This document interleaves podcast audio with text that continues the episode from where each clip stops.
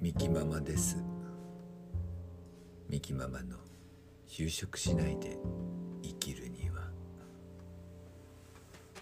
今日は玉城町の原稿者で2日間ライブの2日目でした。昨日よりたくさんのお客様に来ていただいてだいたい初めての方も多くて。とても嬉しかったです。意外と私に興味を持っていらっしゃる方が多いっていうことが分かりました。前から見たかったんですとかよく言われました。そして何年前に見ましたとかね。でなんか Facebook の書き込みにも前のあの話が面白かったとかね。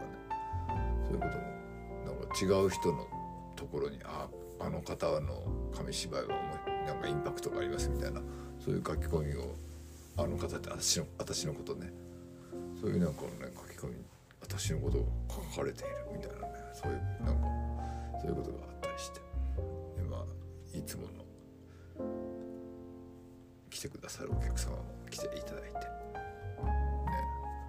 本当にいいなんかこうちょうどねまあ2時間弱ぐらいやったのかな。なんかとてもいい感じで進められて。なんか全体的にもまとまったショーになっていてね。私的には。でもお客さんのノリもすごくよくってみんなちゃんとねあの手拍子してくれたりね笑ってくれたりねしてくださって。よかったと思って。まああんまりこうね46億年とかはさまあ真面目って言えば真面目な紙芝居なんだけどさちょっとこう真面目な紙芝居とへんてこな紙芝居を織り交ぜた感じでプログラムを組んでみました、ね、なんかこれでこれやっぱりねもうちょっとツアーもねもうちょっとねあれが落ち着いてからね全国ツアーぐらいやろうかな。やれるなとか今日思った。だいぶ自分でもねあのやっぱりこういなんかの反応がねすごくよくていやいやこれいいなとか思ってすごく幸せな気分でいます。またね5年後からワールドツアーに行くからやっぱりその前に日本をね一周4年後ぐらいに日本一周ぐらいしてねツアーで回りたいなって今思っていました。それもまあできると思います。なんかもういろんなことがめちゃくちゃ楽しみになってきましたよ。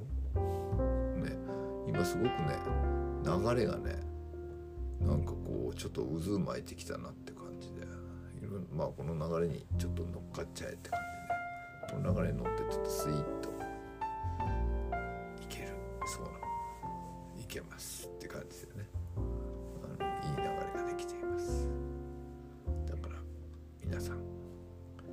流れの人にカウンセリング受けると流れが良くなりますよ。なんちゃってね。